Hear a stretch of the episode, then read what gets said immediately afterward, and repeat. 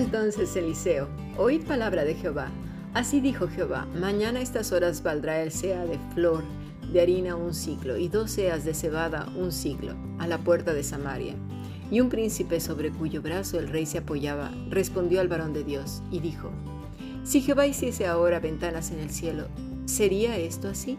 Y él le dijo, He aquí, tú lo verás con tus ojos, mas no comerás de ello. Segundo libro de Reyes capítulo 7 versículo 1 al 2. Hemos escuchado palabra de Dios.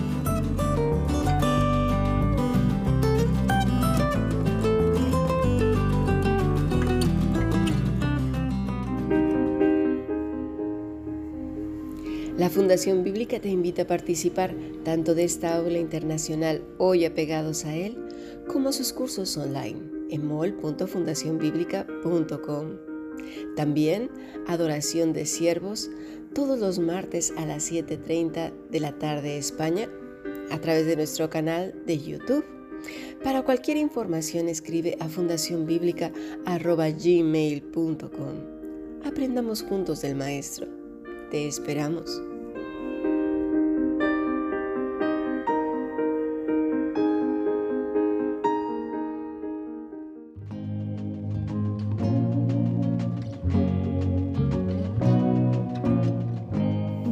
Llegado al viernes y tenemos como invitado al pastor Pedro Piñol aquí en la Fundación Bíblica de Sabadell. ¿Cómo está, pastor? Pues muy bien, un gozo estar aquí en este hermoso día de primavera donde ya luce el sol después de días de lluvia y anticipamos las grandes bendiciones del Señor también a través de este podcast que vamos a tener hoy. Pues sí, vamos a sobre todo reflexionar acerca del tema de ayer, hablando de rumores por todas partes. Pero primeramente entender que es un rumor, sobre todo en nuestro idioma. A veces, eh, como ya hemos hablado otras ocasiones, no entendemos el sentido de las palabras, qué quiere decir. Y qué importante es que lo hagamos, porque esta palabra es una onomatopeya, tengo entendido, ¿verdad? Pues Vamos a explicarlo un poquito más a detalle. Adelante.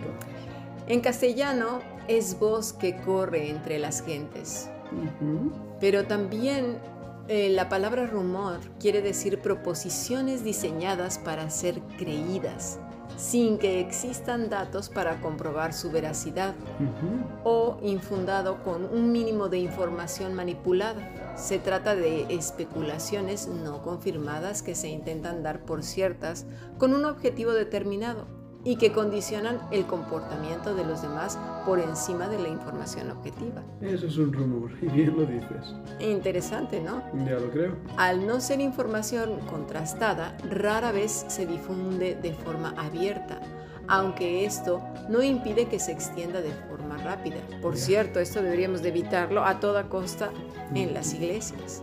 Es como el chisme realmente, rumores, rumores, ¿ya?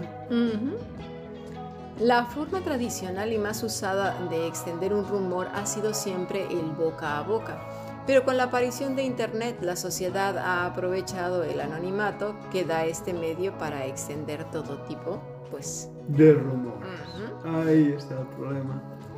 Los rumores transmiten con enorme eficiencia la información social, ya que tienen un enorme potencial manipulador. Mm porque las personas tendemos a ajustar nuestra propia visión del mundo a la percepción de este que tienen los otros, ¿no? Pero fíjate que esa percepción se forja con los rumores, no con verdades absolutas que podemos creer y abrazar, sino con rumores. Así es. Ha sido y es usado tanto como herramienta política como comercial, aparte del uso individual que le dan las personas anónimas para aventajar a alguien o algo, o simplemente dejarle en mal lugar sin beneficio directo para el que inicia el rumor. También hay rumores cuya única finalidad es la diversión, ah. tenga o no tenga efectos negativos. Algunos de estos rumores iniciados como una broma no tienen posibilidad de ser demostrados como falsos ni como auténticos y si perduran en el tiempo acaban convirtiéndose pues en lo que sabemos que son las leyendas urbanas. Y los falsos. Recuerdo a un periodista que empezaba las noticias diciendo, se dice, se habla, se comenta. Y esto era un rumor, es realmente esa información que cambia las cosas, pero a veces son falsos. Y podemos hacer muchísimo daño. Eso es. De eso tenemos que cuidarnos pues todos los hijos e hijas de Dios. Recuerdo que en el ejército a esto le llamábamos Radio Makuto, la información no confirmada, pero que todo el mundo habla de ella. Así es. Eh, yo creo que cuando alguien viene con un rumor, decirle, lo que me estás diciendo es verdad, te consta, lo has visto, está ratificado. Si no es así, mejor no me lo digas. Esa es una buena práctica que creo que deberíamos poner en práctica, nunca mejor dicho. sí. Sin embargo, en Marcos 13:6, ¿lo quiere leer, pastor, al, al, al, versículo 8? Sí, vamos ahí, Marcos 13, versículo 6. Porque vendrán muchos en mi nombre diciendo yo soy el Cristo y engañarán a muchos. Mas cuando oigáis de guerras y de rumores de guerras, no os turbéis, porque es necesario que suceda así, pero aún no es el fin. Porque se levantará nación contra nación y reino contra reino, y habrá terremotos en muchos lugares, y habrá hambres y alborotos, principio de dolores son estos. Así es, aquí también oímos la palabra rumor y de labios de nuestro Señor Jesucristo. Rumores de guerras. La palabra es acoe, que quiere decir lo que se oye, es decir, el mensaje deseoso de escuchar, por ejemplo, la persona que está deseoso de escuchar, eh, tener comezón de oídos, hablar acerca de, llamar la atención sobre algo de una manera informar, pero también es curioso, lento para entender. Hmm. Fama. Bueno, yo creo que tiene que ver mucho también con lo que acabamos de definir como el rumor, pero el lento para entender es alguien que no discierne. Falta de discernimiento se une a la idea de rumores. Cuando una persona cree un rumor, entonces está siendo seguida por algo que está realmente siendo informal y lento para entender. Así es, así que tal y como vimos en la definición en castellano, pues también lo es en griego, pero al griego todavía añade más, ¿no? Que es lento para entender. O sea, algo que no necesariamente tiene que ser verdad, ¿verdad? Sabemos que las cadenas de noticias manipulan mucho la información y censuran también a quien lleva un discurso contrario. La primera víctima en una guerra. Sí, de hecho, plantan la idea sobre las personas en sus mentes y luego simplemente dejan que la bola de nieve caiga, ¿verdad? Buena imagen, sí. Y sea la misma gente que acribille a otras si van en contra del discurso que ya tiene el sistema. La idea preestablecida tiene que ser aceptada y rumoreada por todo el mundo. Claro, si ahora, por ejemplo, vemos como enemigo a alguien, ya sea nación, presidente, político, quien sea, y el discurso de los gobiernos o de las cadenas de publicidad, de noticias, dicen, ese es el enemigo, y plantan la idea poniéndolo como malvado, todo aquel que diga que no es el malvado, entonces lo acribillan, ¿verdad? Y, y, esto fue lo que le pasó al Señor Jesucristo, ¿eh? Totalmente. Él que es la verdad y quien su testimonio es tan claro y sin embargo fue acribillado por el discurso oficial. Exactamente. Jesús dice que oiremos muchos rumores aquí y allá, sobre todo de guerras, pero dice que no nos turbemos porque es necesario que así suceda. La palabra es zreo. no os aterréis. Lamentar con gran clamor, que no nos conturbemos, pero lo que más me impacta es no os aterréis. El, miedo absoluto de, las, de los rumores que están incluso apareciendo en nuestro siglo. Hay muchos creyentes con miedo a esos rumores. Sí, ¿verdad? No cesamos de escuchar gente que empieza a decir, ¿y ahora qué va a pasar?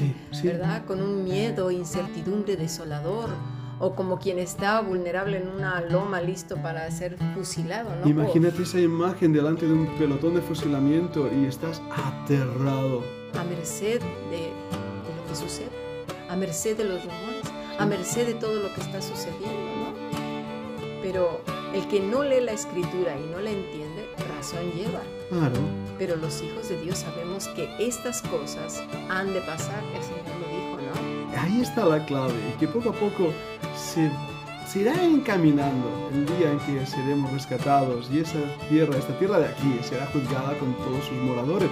Por lo tanto, recuerda la palabra del Señor, no temáis manada pequeña. Así es. Pero el Señor dice que aún no es la finalización, dice, pero no es el fin. ¿La finalización de qué? La palabra es telos, la conclusión de un acto, la conclusión de un acto o estado, terminación literal, figurativamente o indefinida. Sí, sí. El resultado último o profético o el propósito específicamente impuesto o tasa como pagado, extremo, fin, finalmente, cumplimiento, consumación. Esa palabra telos tiene tantos significados, pero nos enriquece mucho entenderlos porque va unido a esa idea de profecía, ¿verdad? A esos últimos tiempos.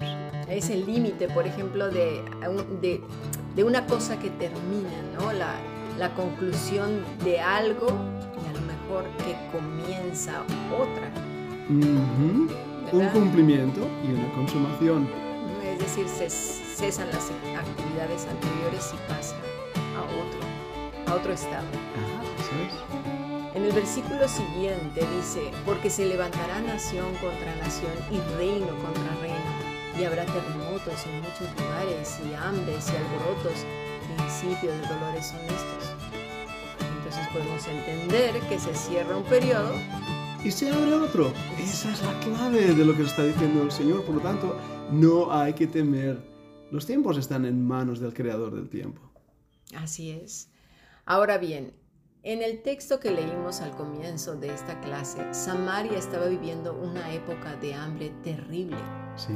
Recordemos que Jeroboam se revela contra Salomón. Exactamente. Y él mismo escapa a Egipto, donde adopta toda clase de ritos paganos que no le fueron del todo desagradables. Mira, en Primera de Reyes 12.2, ¿quieres que lo lea? Sí, sí, sí. Dice, y aconteció que cuando lo oyó Jeroboam, hijo de Nabat, que aún estaba en Egipto, a donde había huido de delante del rey Salomón, y habitaba en Egipto. Así pues, este, o sea, Jeroboam estableció sus propios lugares de adoración, sus propios sacerdotes, pasando por alto lo que Dios había establecido. Le importó, bueno, nada, tuvo en menos a Dios, un menosprecio por salirse con la suya.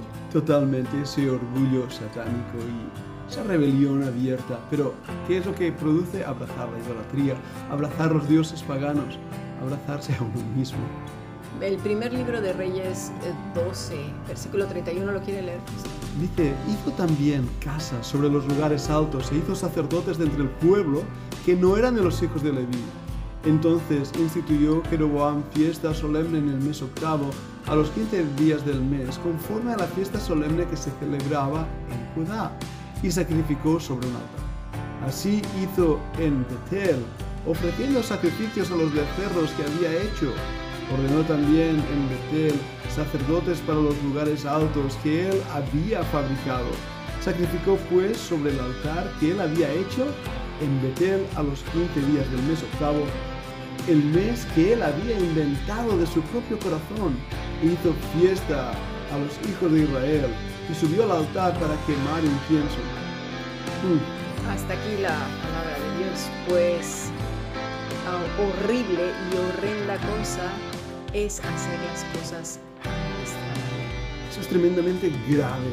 Es la religiosidad de nuestros días, pastores, que eso es lo que estamos viviendo, hacer una liturgia a nuestro, a nuestro, pues, a como nosotros consideramos.